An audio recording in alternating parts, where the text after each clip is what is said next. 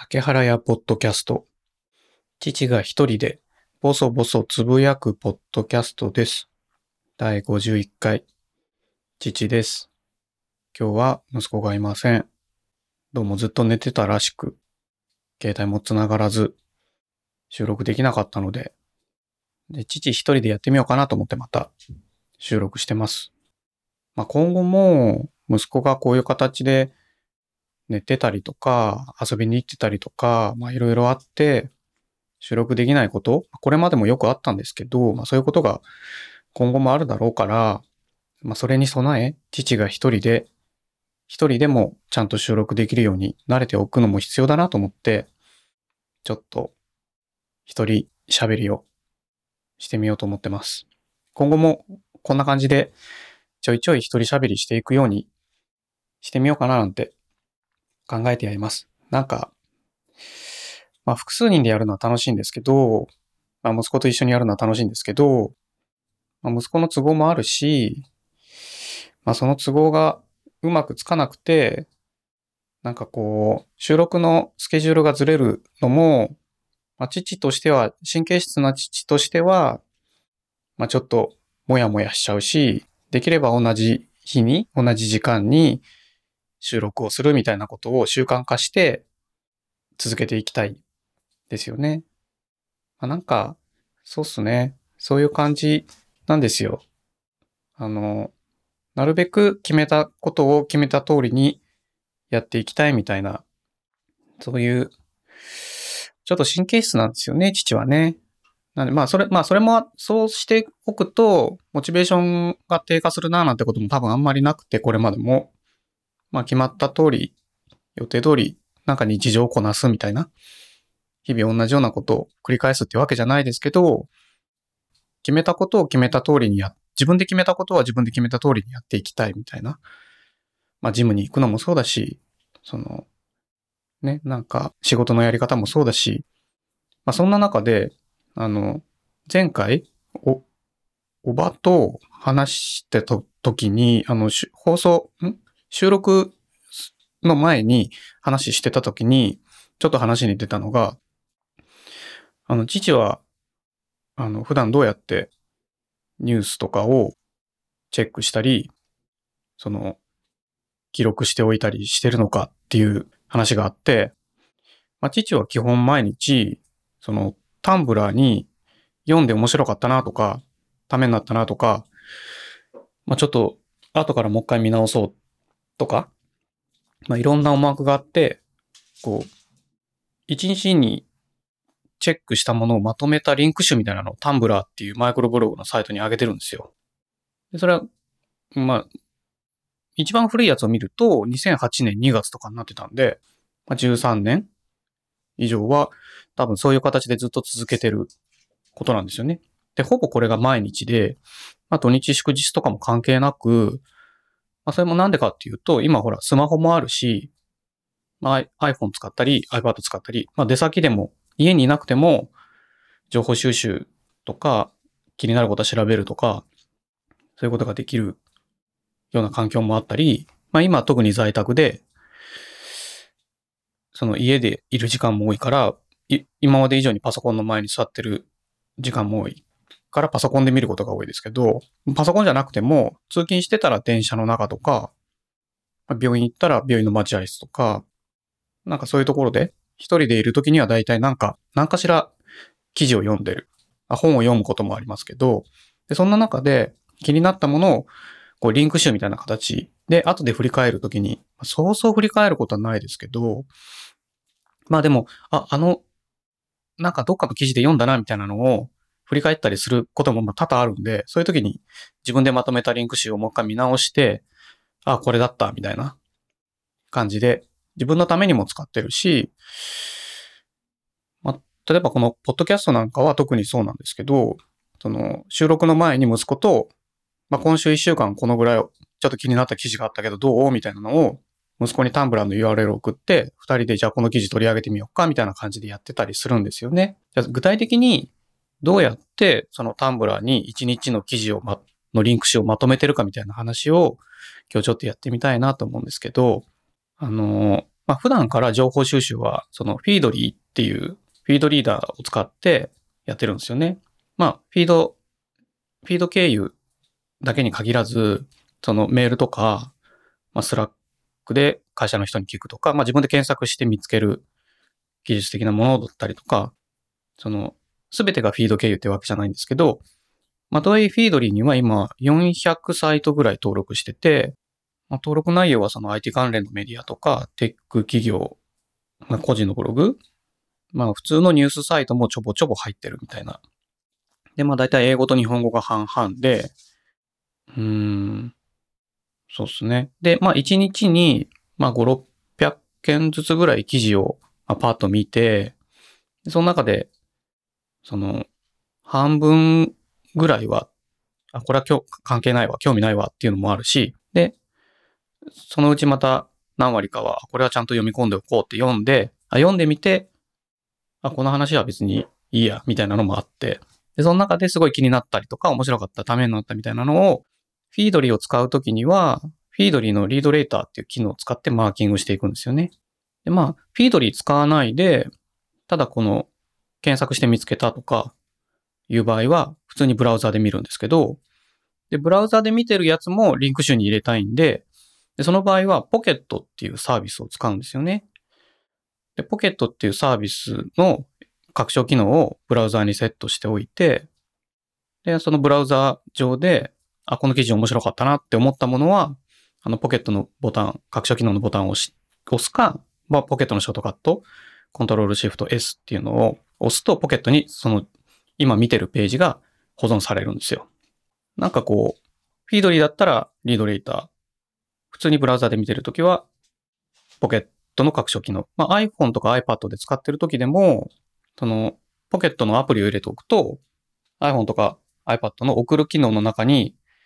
その連絡先とか LINE の相手だけじゃなくて、その、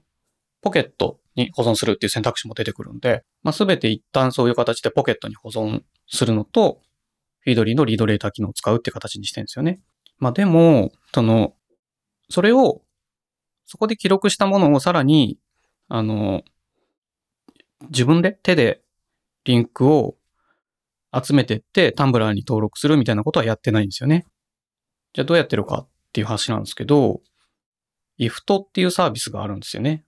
その、いろんなウェブサービスを連携してつなぎ合わせて、まあ、自動実行してもらうみたいな。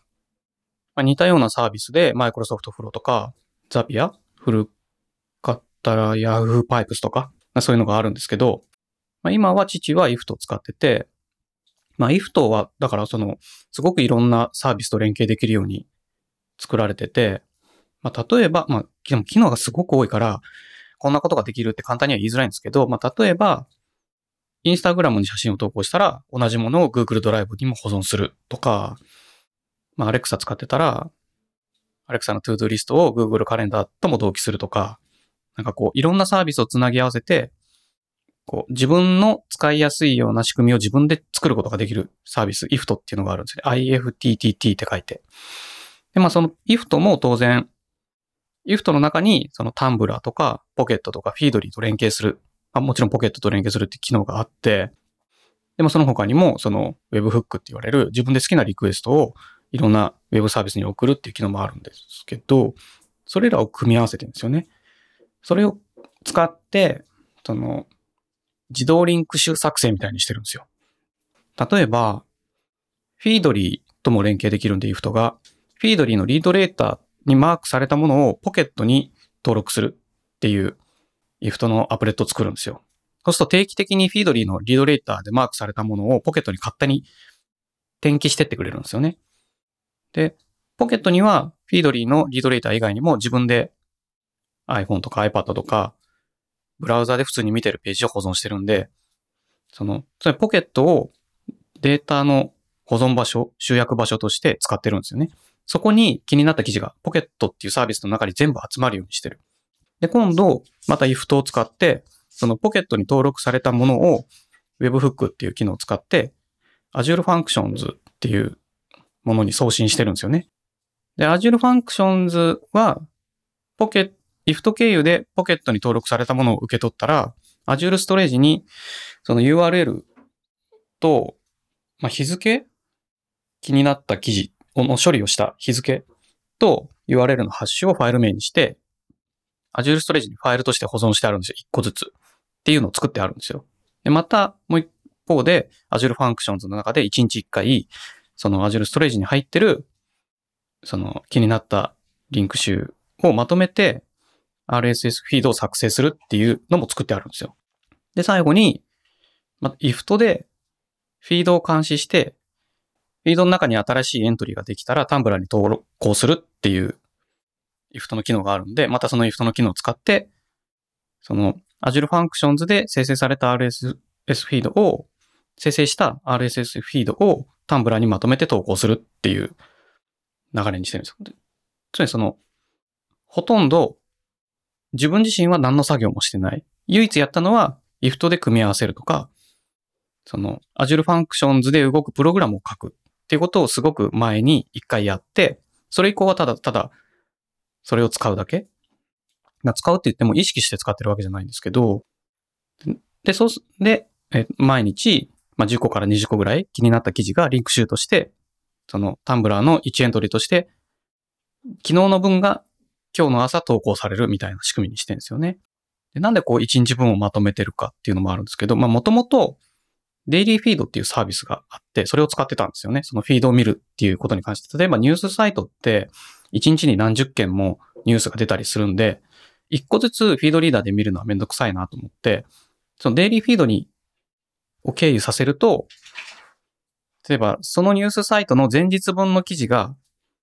リン1日分まとめてリンク集として1個のフィードの中に収まるっていう便利なサービスがあるんですけど、今もあるんですけど、ただなんかちょっと、ある、なんかいつぐらいからかすごく不安定になって、そのデイリーフィードが、あの、全然巡回してくれないみたいになって、なんか昨日の記事全然ないなみたいなことが続いたんで、もうデイリーフィード使うのをやめたんですよね。まあだけど、デイリーフィードみたいなサービスを使ってそれまでタンブラーに投稿してたのをデイリーフィード使わなくなるから、自分でデイリーフィードみたいなものを作んなきゃいけないなって思って、その、今はその IFT と Azure Functions を連、組み合わせて、デイリーフィードみたいなことを自分のリンク集に対してやってるんですよね。まあ、読むときも使ってたんですけど、読むときもデイリーフィードみたいなことやればいいんだけど、まあ、巡回するまでもないなと思って、今は普通に通常のフィード登録でフィードリーダーでは見てて、フィードリーダーではもうデイリーフィード経由のフィードを見るようにはしてないんですけど、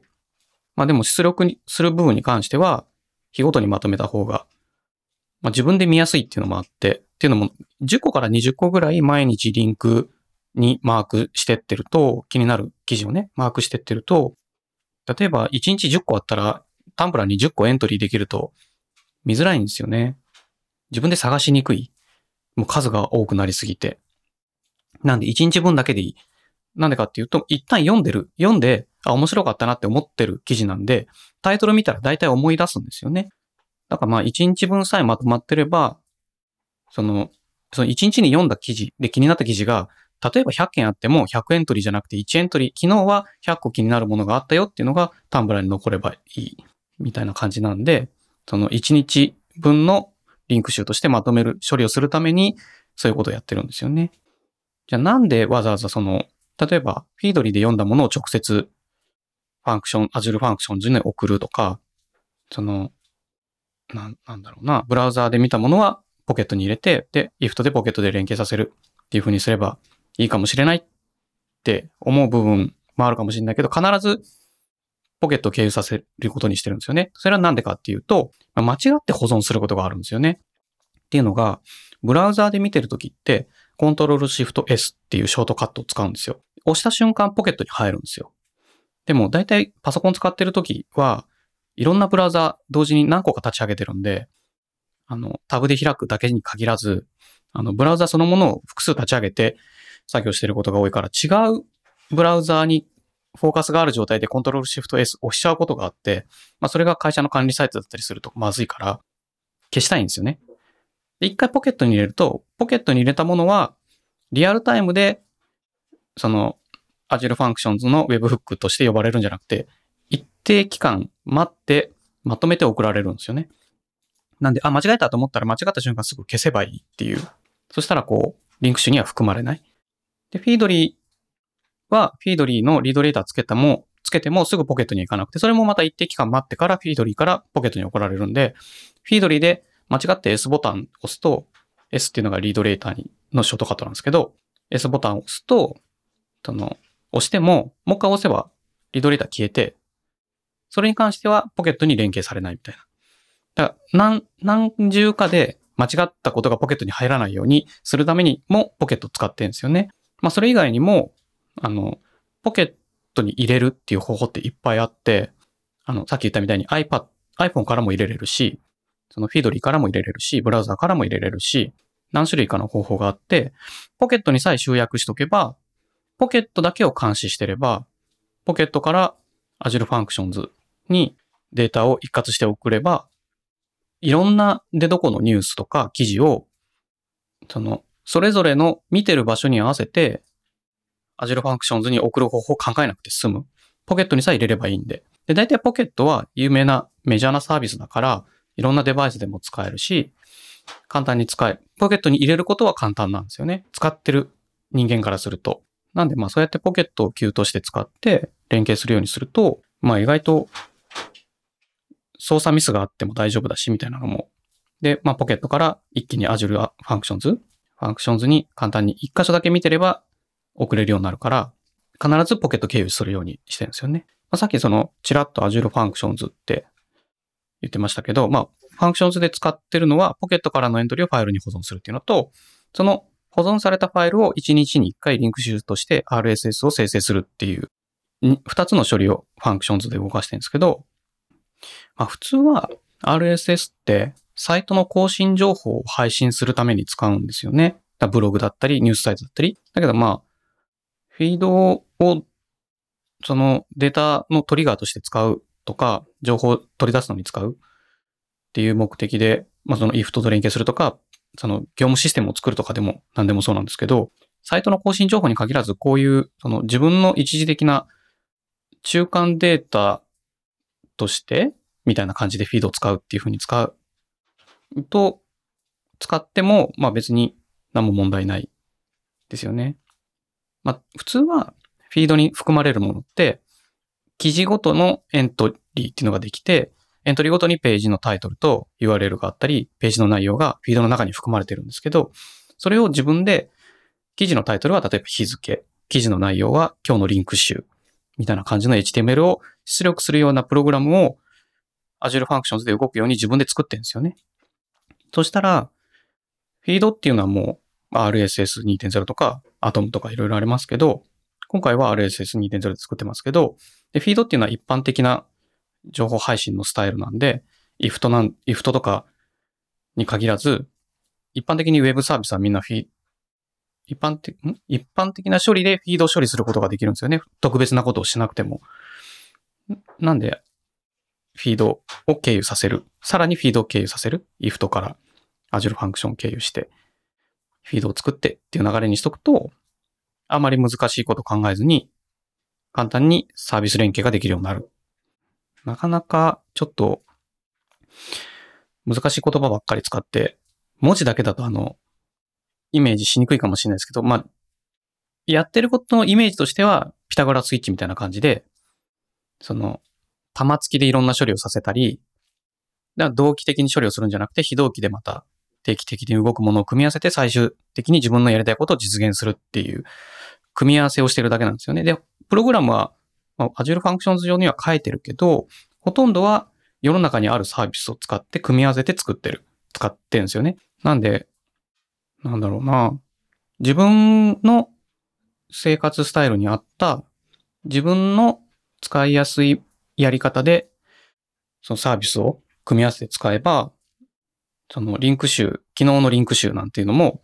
もうほぼ何もしなくても勝手に生成されていくっていうことになるんですよね。で、それを後日改めて使うみたいな。